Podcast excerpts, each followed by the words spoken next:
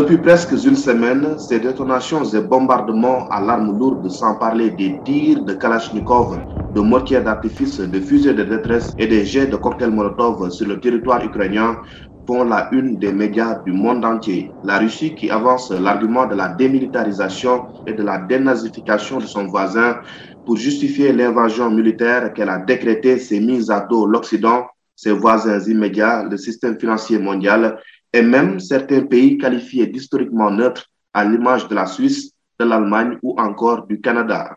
Vladimir Poutine, qui a affirmé à la face du monde avoir pris les devants, considère que les Occidentaux sont derrière tout ce problème en ce sens qu'ils encouragent l'OTAN, dont ils sont membres, à poursuivre sa politique d'extension en Europe de l'Est. Une expansion qui pose un problème de sécurité et de menaces contre la Russie qui ne peut accepter cela, a-t-il fait savoir, car son pays partage plus de 1500 km de frontières avec l'Ukraine, qui est l'un des rares membres de l'ex-Union des républiques socialistes soviétiques à n'avoir pas encore intégré l'organisation du traité de l'Atlantique Nord? La Pologne, la Hongrie, l'Estonie, la Bulgarie, la Roumanie, la République tchèque, la Lituanie, la Slovaquie et la Slovénie, toutes ont intégré l'OTAN quelques années après la dissolution de l'URSS le 25 décembre 1991, avec comme conséquence immédiate l'affaiblissement et la réduction de la zone d'influence de Moscou. Voilà donc pour ce qui est du rappel non moins essentiel des relations tumultueuses entre l'OTAN et la Russie, la Russie qui se voit aujourd'hui obligée de jouer le même rôle que jadis le pacte de Varsovie en son temps. Russie, OTAN, deux extrêmes qui tirent les ficelles pour avoir chacun de son côté l'Ukraine qui n'est peut-être qu'une victime malgré elle dans cette guerre. Les experts dont nous avons l'immense plaisir de recevoir dans cette émission vont nous édifier là-dessus deux illustres intellectuels dont l'expertise et la clairvoyance en matière de relations internationales et de sciences politiques ne sont plus à prouver. Le premier en direct de Bucarest, la capitale roumaine, s'appelle Sergiu Muscoiu. Il est maître de conférence professeur des universités en sciences politiques, enseignant à l'université de Cluj en Roumanie. Bonjour, professeur Miskoyou. Nagadev, bonjour. Merci d'avoir accepté notre invitation. Je vois que vous vous débrouillez pas mal en Wolof. Pas mal, je dirais pas, mais je fais des progrès euh, de temps en autre, ça m'arrive. Très bien. Merci. Merci d'avoir accepté notre invitation. Euh, brièvement, dites-nous quelle est la situation qui prévaut actuellement chez vous en Roumanie où des réfugiés affluent euh, de partout du sud de l'Ukraine euh, frontalière? En Roumanie, il y a une très forte émotion par rapport à ce qui se passe dans le pays voisin. Euh, il y a une mobilisation des, des Roumains, euh, des Roumains euh, citoyens de base, des Roumains euh, qui sont membres des organisations non gouvernementales, des différentes structures associatives et bien sûr aussi des autorités. et cette mobilisation est on peut dire sans précédent. On a connu, par exemple, la guerre en Yougoslavie, euh, à côté de la, de la frontière, au sud-ouest de la Roumanie, dans les années 1990, euh, mais euh, la mobilisation a été beaucoup moins, moins importante. Là, il y a une émotion vive qui habite les esprits des, des, des Roumains. Euh, la mobilisation est très importante, les ressources, des, euh, euh, on essaye de travailler avec les ambassades, par exemple, pour rapatrier les étudiants et les ressortissants, plus généralement des pays qui, on, connaît, qui, qui ont des, des, des, personnes qui habitaient en, en, en, Ukraine. Et grosso modo, je dirais que l'indignation par rapport à l'action de la Russie est presque euh, total euh, et puis euh, les efforts d'aider les, le peuple ukrainien sont aussi très, très remarquables en ce moment. Très bien, mais est-ce que le pays n'est pas débordé en termes de réfugiés, etc. Ben, pour le moment, on ne peut pas dire débordé. on va avoir quelques dizaines de milliers à la fin de cette euh, cette semaine, ce qui pose bien sûr euh, euh, déjà des, des, problèmes logistiques. mais si les flux continuent dans la direction de la Roumanie, on aura pas mal de problèmes, probablement d'ici une dizaine de jours, voire deux semaines. C'est pour cela que les autorités roumaines ont redoublé les efforts euh, euh, et du point de vue financier et du point de vue logistique afin euh, d'installer des possibilités d'accueil. Et ce qui est remarquable, c'est qu'il y a un nombre important de Roumains qui ont décidé de mettre à, la disposition des réfugiés leur demeure pour que euh, cela euh, arrive à avoir euh, une vie, je dirais pas normale par rapport à ce qu'ils avaient avant, mais une vie tout court sans, sans danger. Très bien. Merci beaucoup, professeur Miskoyou, pour la description de la situation qui prévoit actuellement chez vous en Roumanie. Passons à présent à notre second invité. Il s'agit de Jean-Michel de Weller. Il est aussi professeur euh, de sciences politiques, mais à l'Université libre de Bruxelles, la capitale belge et européenne. Bonjour, professeur de Weller. Bonjour. Merci à vous également d'avoir accepté euh, notre invitation. Avec grand plaisir. Diplomatie, c'est parti.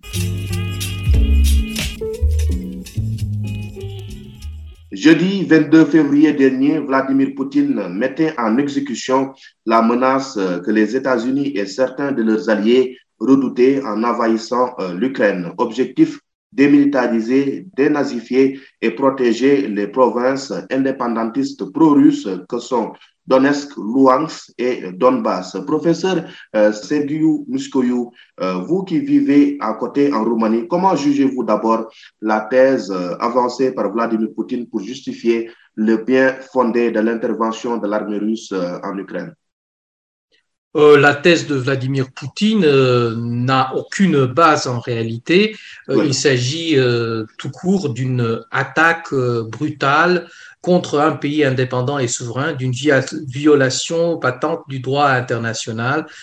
et justement, en, en, Europe, après la Deuxième Guerre mondiale, on n'a pas connu une telle intervention d'une telle ampleur contre un pays souverain de la part d'un pays voisin.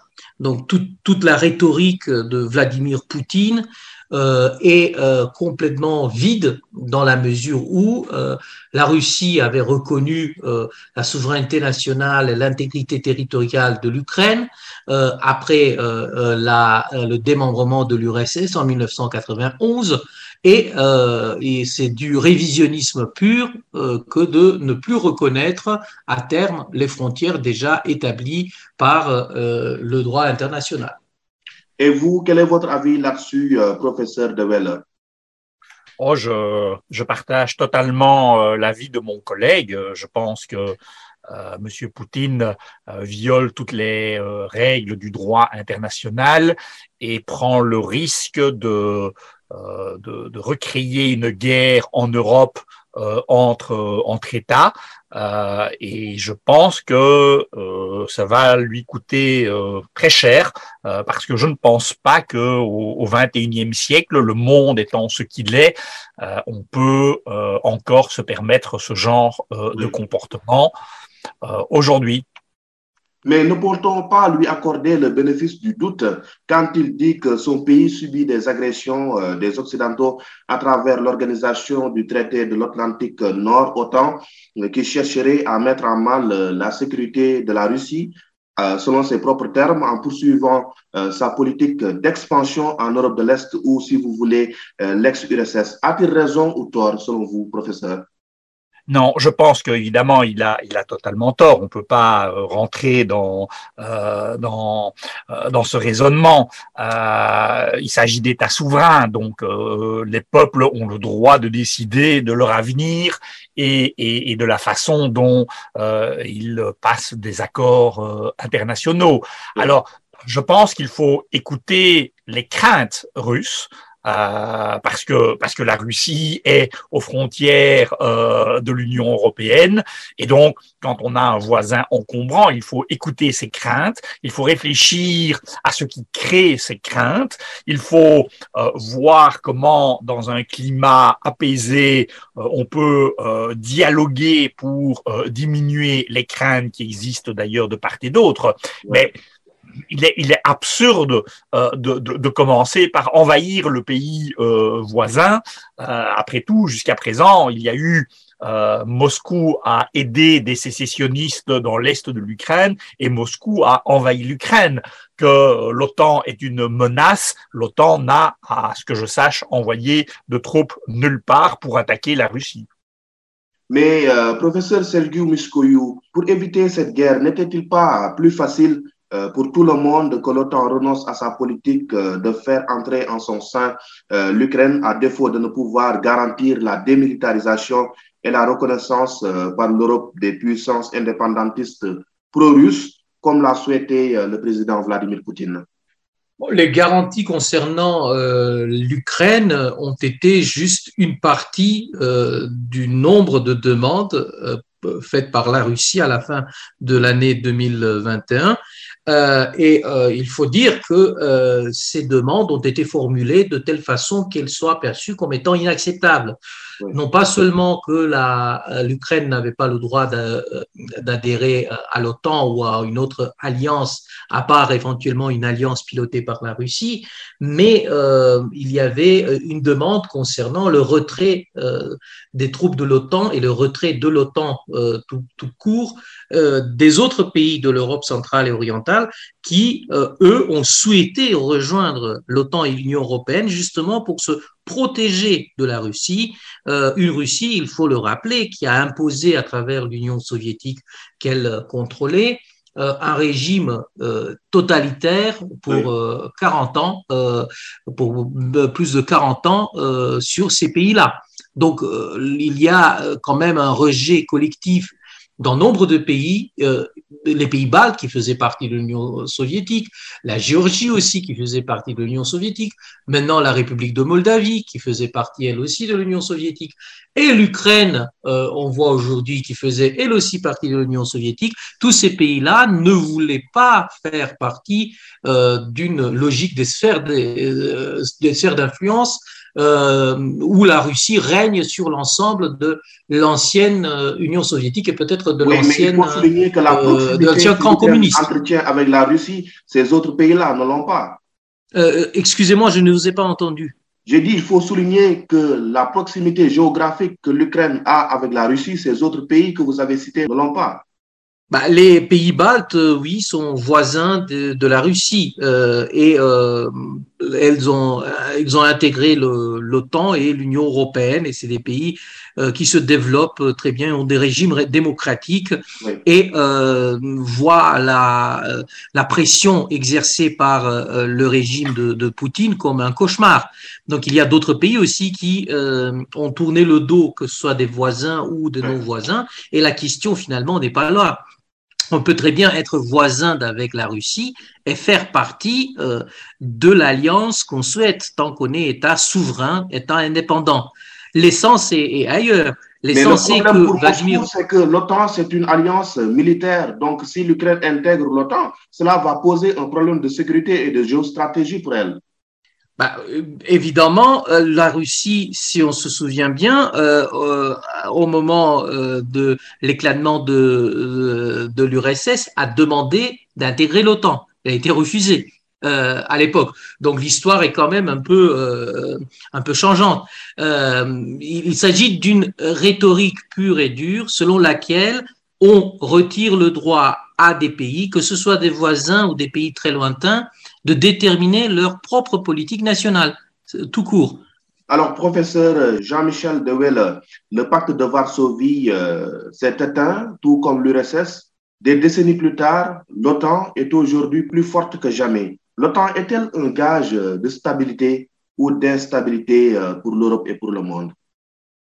Ben, je dois dire que M. Poutine, en lançant son attaque, euh, a ressuscité euh, toute une série euh, euh, d'institutions. Je pense que toute une série de débats doivent être menés. Euh, le débat sur d'un côté il y a une alliance militaire, de l'autre euh, il, il n'y en a pas. les craintes russes doivent être entendues. Il faut il faut pouvoir en, en débattre. Mais tous ces débats ne peuvent pas être euh, menés sous la menace, euh, sous l'attaque, euh, sous les accusations.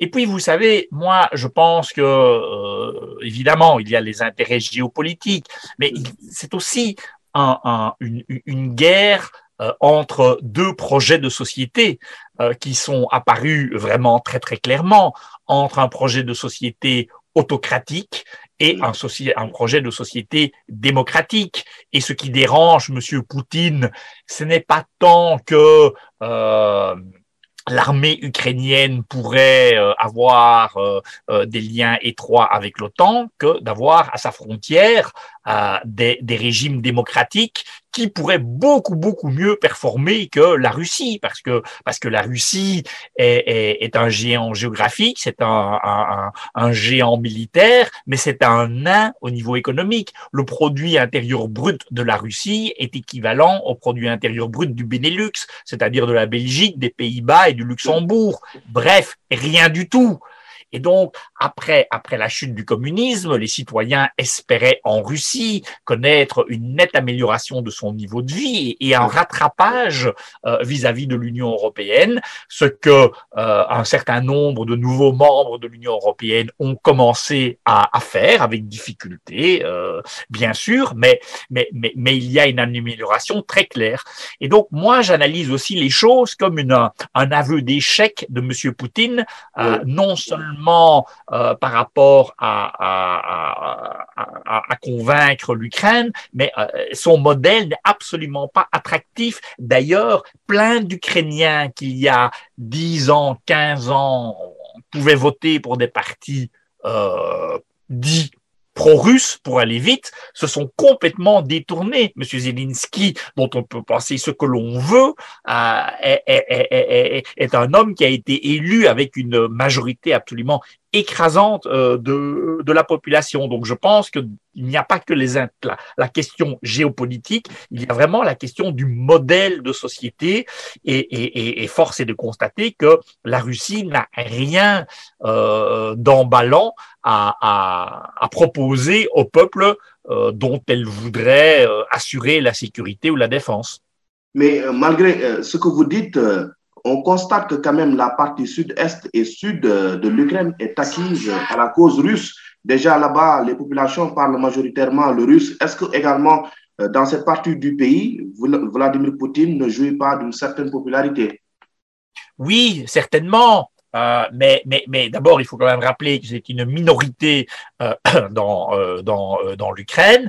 On peut d'ailleurs aussi discuter sur euh, les droits de cette minorité et qu'est-ce que l'Ukraine, est-ce que l'Ukraine a mis en application cette partie-là des accords de Minsk qui avaient été signés. On peut évidemment discuter de tout cela, mais même dans la partie est de l'Ukraine, euh, Monsieur Poutine et le modèle russe euh, ne euh, ne persuade pas tout le monde, il persuade une partie de la population, mais l'économie russe, le modèle de développement, le modèle de société russe n'est, je pense, attirant pour personne. Quand vous voyez, monsieur, euh, le sort, euh, les positions des minorités russes dans les pays baltes, en, en, Lettonie, en Estonie surtout, ce sont des minorités qui ont eu difficile à s'intégrer dans la nouvelle Lettonie et dans la nouvelle Estonie, mais qui aujourd'hui, euh, même si elles gardent un lien fort avec Moscou,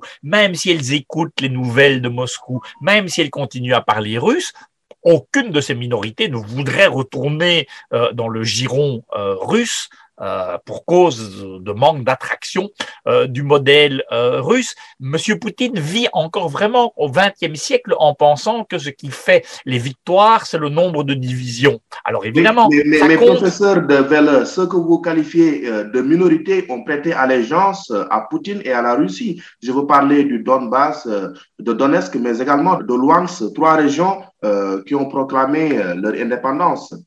Oui, mais ça ne veut pas dire que la... à la Russie. Oui, monsieur, mais ça ne veut pas dire que la population euh, euh, a, été euh, démocratiquement consultée. Donc, il y a des dirigeants, il y a une, tentative de, sécession, certes, mais on peut tout de même constater que ailleurs, les russophones d'Ukraine ne rejoignent pas ces troupes. Et d'ailleurs, si cette partie-là de l'Ukraine était tellement acquise aux troupes russes, ben, je pense que l'armée russe avancerait un peu plus vite. Or, elle n'a pas l'air d'avancer tellement vite. si vous prenez le cas de Kharkiv, visiblement, euh, il y a une forte résistance et donc tous les citoyens de l'Est de l'Ukraine euh, ne sont pas prêts à passer sous euh, la coupe de M. Poutine. Très bien. Sergei Muskoyou, peut-on dire aujourd'hui que Vladimir Poutine a la nostalgie du passé en voulant se substituer au rôle que jouait jadis le pacte de Varsovie qui n'existe plus?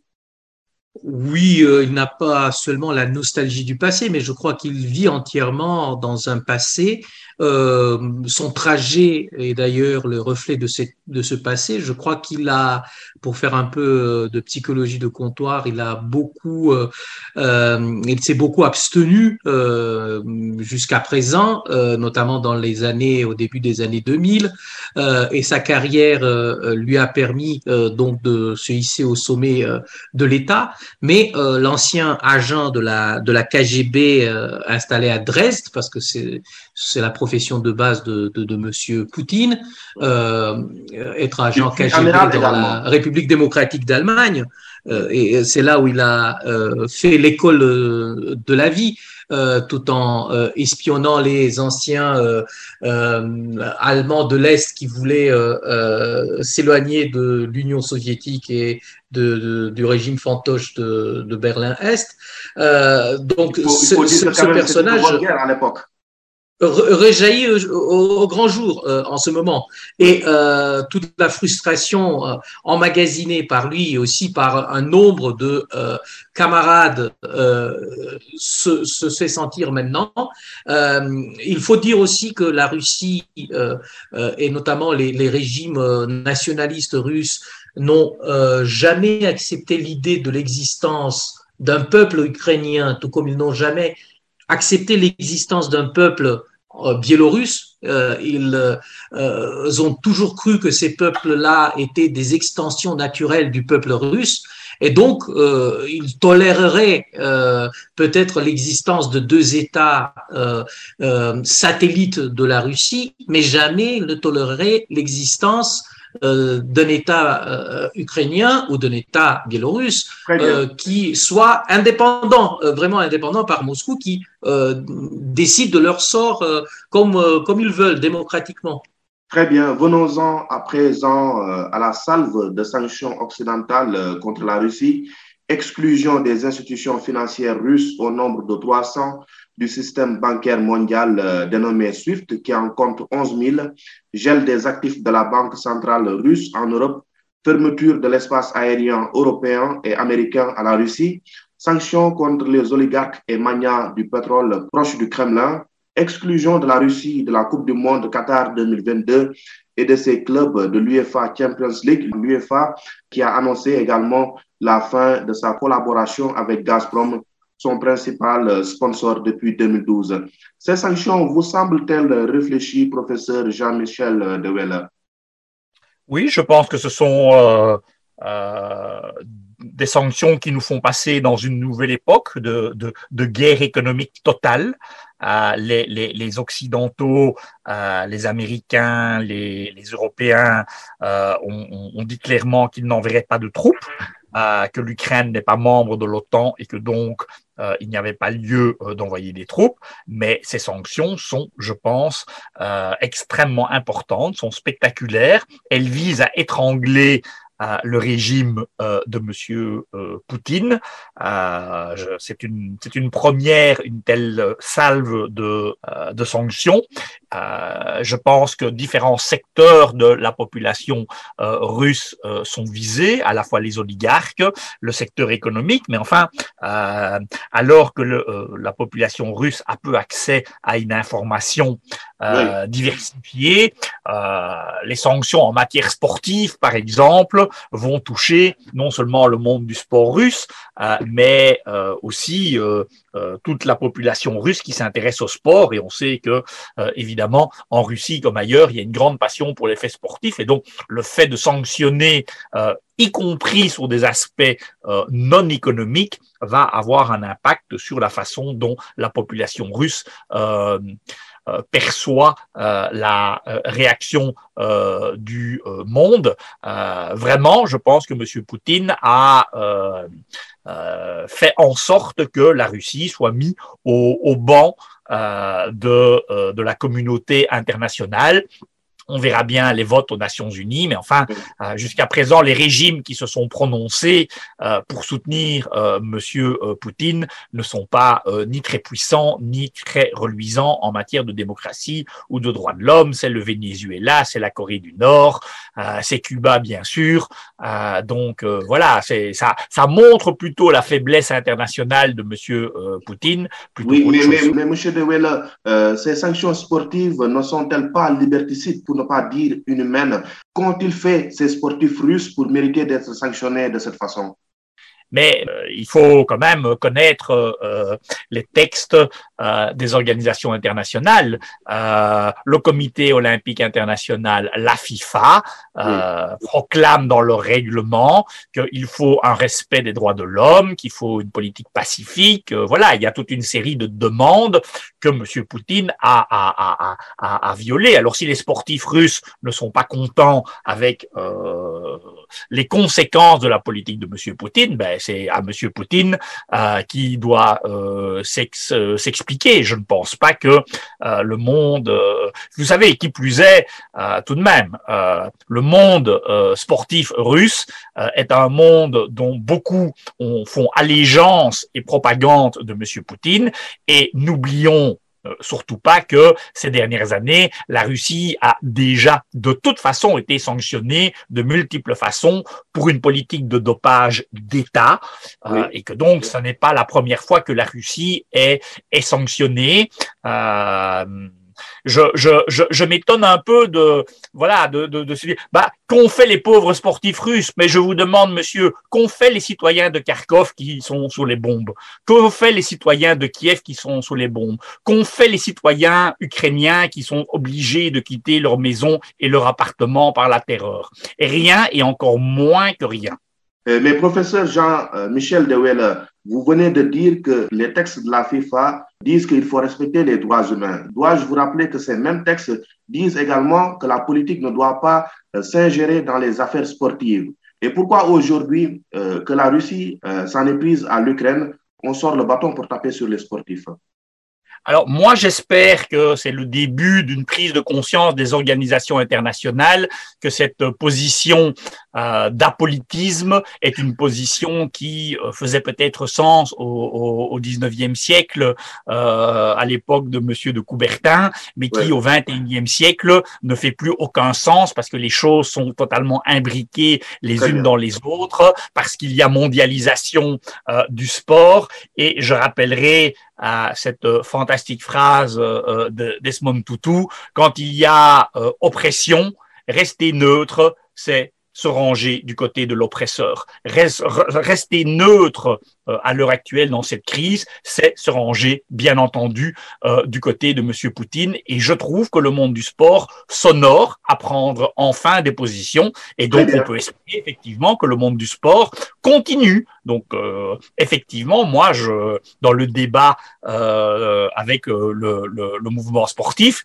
je rappellerai au mouvement sportif son grand courage pour lui demander d'avoir le courage euh, de sanctionner d'autres États et d'interdire d'autres compétitions dans des États qui ne respectent pas ces valeurs sportives. Je comprends, je comprends l'argument qui est de dire il y a deux poids deux mesures.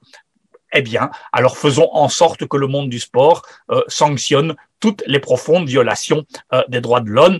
Au moment où les Jeux olympiques se sont tenus en Chine, je veux bien que cela apparaisse comme très étonnant.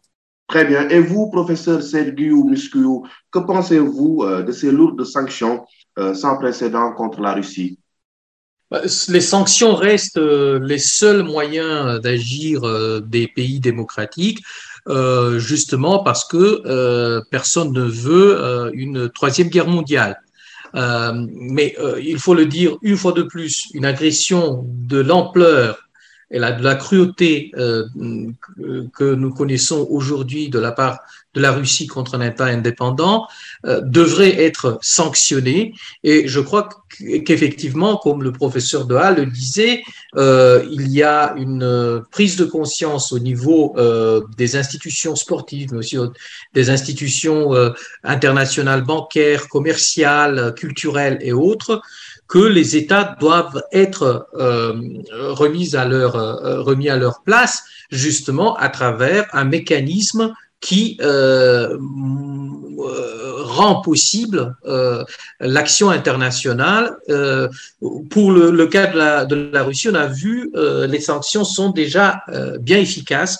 Euh, on, a parlé, des oligarques qui étaient euh, euh, proches de, de M. Poutine. Bah, comment, anticiper Ces oligarques commencent maintenant à s'éloigner un à un, à prendre distance? Déjà, il y a eu cinq oligarques qui ont dit que cette guerre, qui est très coûteuse pour leur profit, bien sûr, devrait cesser.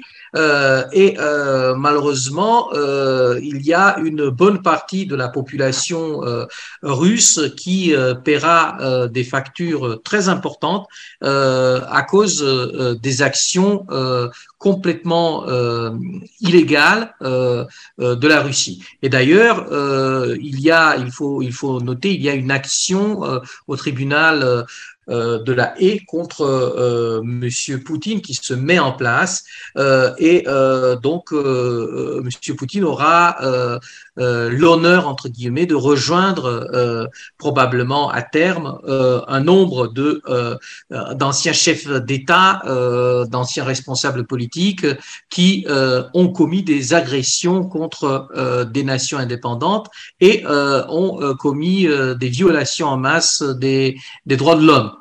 Les sanctions ont été prises, certes, mais ne redoutez-vous pas euh, des conséquences terribles pour l'Europe et pour le monde quand on sait que pour le pétrole, par exemple, la Russie, elle pèse 40% des exportations et je ne parle pas encore du gaz qui est utilisé par beaucoup de pays euh, d'Europe occidentale pour le chauffage en cette période hivernale, Jean-Michel Dewelle. Non, je ne pense pas que ça va avoir euh, euh, des, des, situations euh, euh aussi euh, aussi apocalyptiques. je pense que d'autres États vont pouvoir prendre la relève de la Russie. Je pense que par contre, pour la Russie, cela va avoir des conséquences extrêmement importantes et que ça mettra des années et des années pour l'économie russe pour se relever. Je ne veux pas nier toutefois que, bien entendu, les économies de l'Union européenne européennes seront impactées par cette crise, euh, mais il y a un prix à payer, euh, bien entendu, dans ce genre de conflit. Partagez-vous son point de vue, euh, professeur Miskouyu oui, absolument. Je crois que les, les, sanctions et l'idée de sanctions même euh, est censé d'avoir des effets et on sait très bien que parfois il y a des effets de boomerang. Euh, je crois que les États européens, les États occidentaux plus généralement, ont assumé euh, ce risque euh, et euh, essaieront et ont déjà euh, déployé de mesures afin de faire face euh, à, à, une possible réduction euh, des, des, des, importations de gaz et de pétrole de la Russie, par exemple en, en renforçant la production en Norvège, en Algérie, euh, en euh, demandant aux, euh, aux, Canadiens, aux Américains d'aller encore plus loin dans les exportations de gaz. Donc il y a des alternatives et je crois qu'il y a une résilience collective de beaucoup d'Européens qui, qui, qui se traduit ainsi. Il faut faire des sacrifices pour euh, être solidaire avec un peuple qui est euh, en, détresse. Monsieur, mis à part ces conséquences euh, économiques euh, relatives à la disponibilité du pétrole et du gaz russe, il y a également un autre problème qui se pose, c'est celui de la disponibilité des céréales que sont le blé et le maïs. La Russie et l'Ukraine sont quand même deux pays grands producteurs de ces céréales très prisés en Afrique qui en importent euh, beaucoup. Euh, à court terme, avec cette crise, déjà le fret euh, sur la mer d'Azov et la mer Noire a connu une hausse sans compter les primes de risque. À court terme, ne pensez-vous pas qu'il va y avoir peut-être une rupture et que cela va se déteindre sur le prix de la farine et également sur le prix du produit final, qui est le pain, qui est une denrée euh, très consommée ici, très prisée en Afrique, surtout au Sénégal. Euh, les gens l'utilisent pour le petit déjeuner, mais également euh, le dîner. D'abord, vous, Jean-Michel Deweller. Oui, je pense que vous posez une question qu'on aborde très peu jusqu'à présent. C'est évidemment les conséquences de ce conflit hors de l'Union européenne. Euh, pour le moment, comme ils ont la mauvaise habitude, les Européens euh, se regardent le nombril. Alors évidemment, euh, on peut comprendre, la guerre est chez eux et donc ils, ils regardent chez eux d'abord. Mais il est à craindre effectivement euh, que euh, l'Ukraine et la Russie étant en guerre, que les céréales manquent, que le blé manque, que les prix augmentent et je pense que euh, si l'Europe veut être conséquente avec elle-même, euh, elle doit absolument pouvoir aider euh, les, États africains à pouvoir maintenir le prix du blé dans des conditions acceptables pour, pour la région et d'aider les pays tiers qui pourraient être touchés. Et vous, professeur Sergi ou Muscu, euh, ne pensez-vous pas que cette crise va déteindre sur les produits alimentaires importés dans ces deux pays-là euh, par le continent africain? Euh, certainement, oui, ça va, ça va se passer ainsi, euh, justement parce que nous avons les deux pays euh, les plus importants en ce qui concerne l'exportation euh, des produits euh, de, de, blé et produits dérivés. On voit l'Ukraine euh, qui avait 12% de la production mondiale et la Russie qui avait 17% de cette production. Donc, en, euh, sur l'ensemble, on a presque un tiers de la production mondiale qui est assurée par, euh, par ces deux pays euh, étant en guerre. Euh, pour l'instant, les prix augmentent. Euh, et euh, effectivement, les pays occidentaux devraient prendre de mesures euh, afin de limiter la casse. En même temps, il faut aussi compter dorénavant dans nombre de pays africains sur des productions de, de, de céréales. il faut que ces pays-là aussi redoublent leurs euh, efforts afin de produire euh, eux-mêmes euh, du céréales malgré leur politique d'autonomisation alimentaire.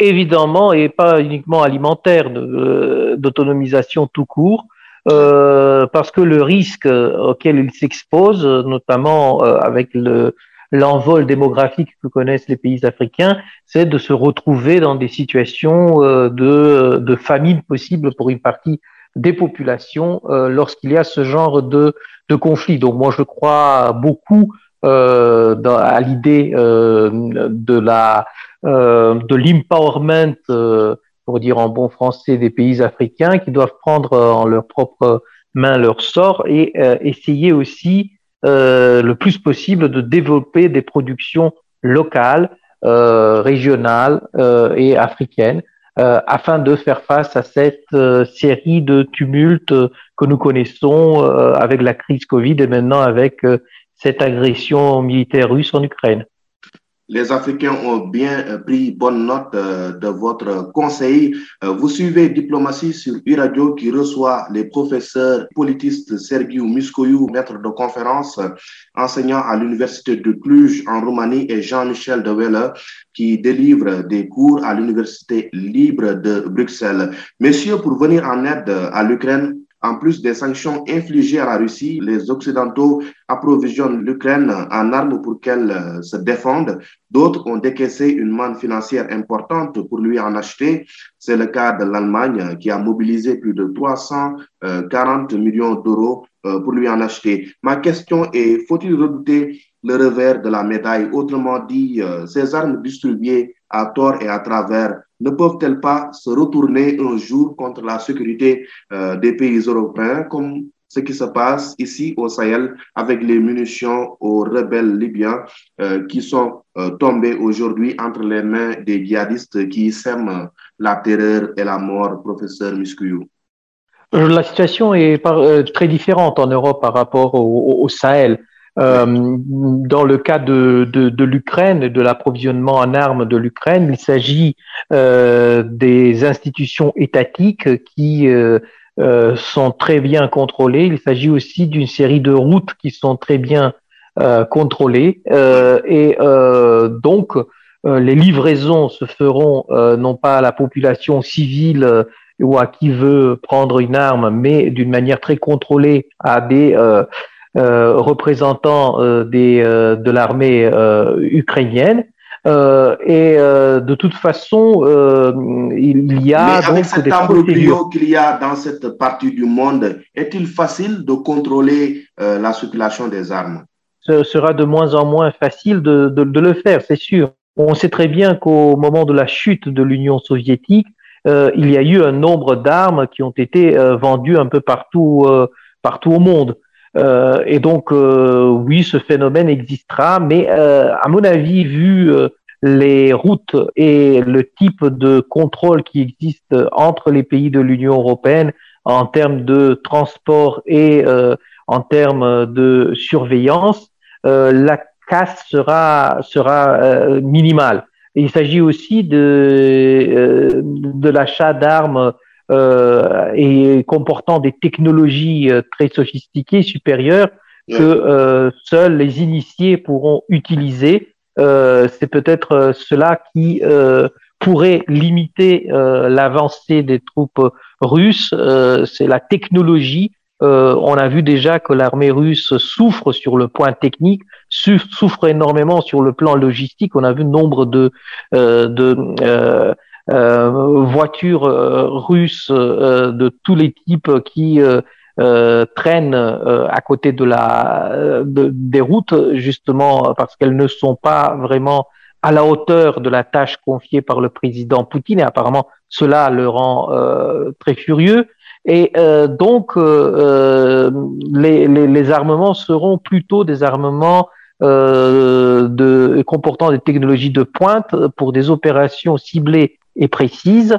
Et euh, à mon avis, il serait assez difficile que ce type d'armement tombe dans les mains des personnes euh, qui deviennent trafiquants d'armes, euh, au moins à, à, court terme. En tout cas, une arme reste une arme. Jean-Michel Dewelle, à qui profite cette stratégie du chaos? À pas grand monde, en tout cas pas au peuple, ni au peuple euh, ukrainien, ni au peuple, ni au peuple russe, euh, et, et, et, pas au peuple euh, européen non plus. Euh, je pense que Monsieur Poutine s'est lancé dans une, une, aventure dont, dont je dois dire je je continue à ne pas très bien comprendre quelles étaient les quelles étaient les bases et quelles et où, est, son erreur de, de calcul? A-t-il cru vraiment que euh, les Occidentaux allaient laisser faire, que les Européens allaient laisser faire? Euh, Pourtant, euh, ces dernières semaines, les signaux étaient assez clairs. A-t-il cru qu'il aurait plus d'alliés en Ukraine que ce qu'il semble euh, se dégager pour le moment? Il y a là vraiment une, une, une vraie question. Sur la question des armes, je, voilà, je, je, je partage en, en, grande partie ce que mon excellent collègue a, a dit, euh, mais euh, les armes seront aussi en effet distribuées à la population. La population euh, ukrainienne désire se battre, elle fabrique énormément de cocktails Molotov, elle demande euh, des armes à la fois maintenant pour freiner l'arrivée euh, des troupes, et une fois que les troupes auront écrasé l'armée ukrainienne, si malheureusement ça doit se dérouler, euh, il est à parier qu'il y aura une résistance armée importante, euh, et donc la population sera armée par des fusils, par des kalachnikovs, avec des grenades. Et évidemment, comme dans tout conflit armé, la gestion de ce que deviennent ces armes est toujours euh, extrêmement problématique. Donc, ces armes sont remises à l'armée ukrainienne bien sûr, mais l'armée ukrainienne le remettra à, toute une série de d'individus voilà, malheureusement, on ne fait pas d'omelette sans casser des œufs et, il y aura certainement un, mauvais emploi par certains euh, de ces armes. Mais je rejoins évidemment tout à fait euh, euh Sergio Miscouyou quand il fait remarquer que euh, le Sahel, ce n'est pas l'Est européen. les structures étatiques et de contrôle, ils sont quand même nettement plus avancées. Les affrontements euh, sur le territoire euh, ukrainien ont poussé euh, des populations locales et émigrées vers les pays voisins, dont le vôtre, la Roumanie, professeur Muscu. Dans cette fuite, une importante communauté africaine, celle-ci déplore le racisme dont elle se dit être l'objet pour monter dans des trains, bus ou tout autre moyen de transport afin de quitter l'Ukraine. Ils se voient discriminés euh, pour la couleur de leur peau, parfois même interdit euh, de monter à bord. Une situation euh, condamnée vigoureusement par le Nigeria et l'Union africaine. C'est absurde, non, professeur Jean-Michel Dewelle Oui, tout à fait. Moi, je suis très, très choqué par par plusieurs choses. Bon, d'abord, je suis euh, évidemment euh, ravi que les pays de la région euh, ouvrent leurs portes et accueillent les réfugiés ukrainiens. Cela me semble être la moindre des choses, mais partout, la société civile est solidaire. et je pense que quand les réfugiés ukrainiens arriveront en France, en Allemagne, en Belgique, ils bénéficieront de la même solidarité. Par contre, je dois dire mon, mon profond malaise euh, quand on se rappelle euh, la guerre en Syrie, euh, la guerre en Afghanistan, l'arrivée des troupes, des, des, des, réfugiés qui n'ont pas pu rentrer en, en Europe. Et, et, là, je trouve qu'il y a un, un, deux poids deux mesures que je trouve totalement insupportable. je ne comprends pas comment un, un, un citoyen qui fuit la guerre serait plus égal qu'un autre citoyen qui fuit la guerre. Là, je pense que l'Europe et un certain nombre de gouvernements portent une lourde responsabilité. Euh, les reportages euh, à la frontière euh, polonaise, me semble-t-il, montrant les freins à la fois de la police ukrainienne et de la, de, la police polonaise vis-à-vis d'étudiants africains qui eux aussi quittent l'Ukraine, me semble abject et, et totalement inacceptable. Euh, L'Europe doit être euh, euh, forte de ses valeurs et ne remportera les combats et, ne pourra défendre ses valeurs que si elle les respecte vis-à-vis de toutes les populations. Sinon, évidemment, en Afrique, on aura un certain nombre de personnes qui vivront les choses comme une fois de plus deux poids, deux mesures. Donc, j'espère que très très rapidement, tout euh, étudiant africain qui veut quitter euh, euh, l'Ukraine sera accueilli exactement de la même façon par les gouvernements des pays frontières.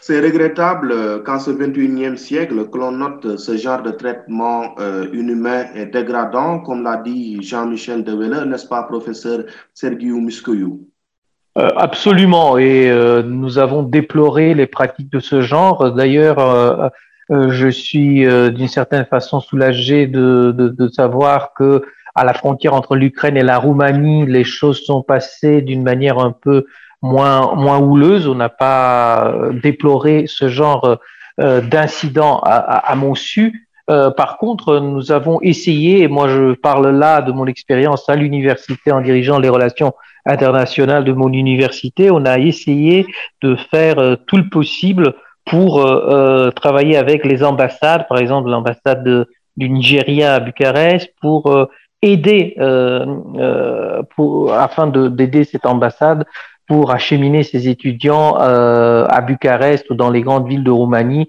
afin de rentrer, de rester peut-être pour certains d'entre eux, ou de rentrer dans leur pays d'origine.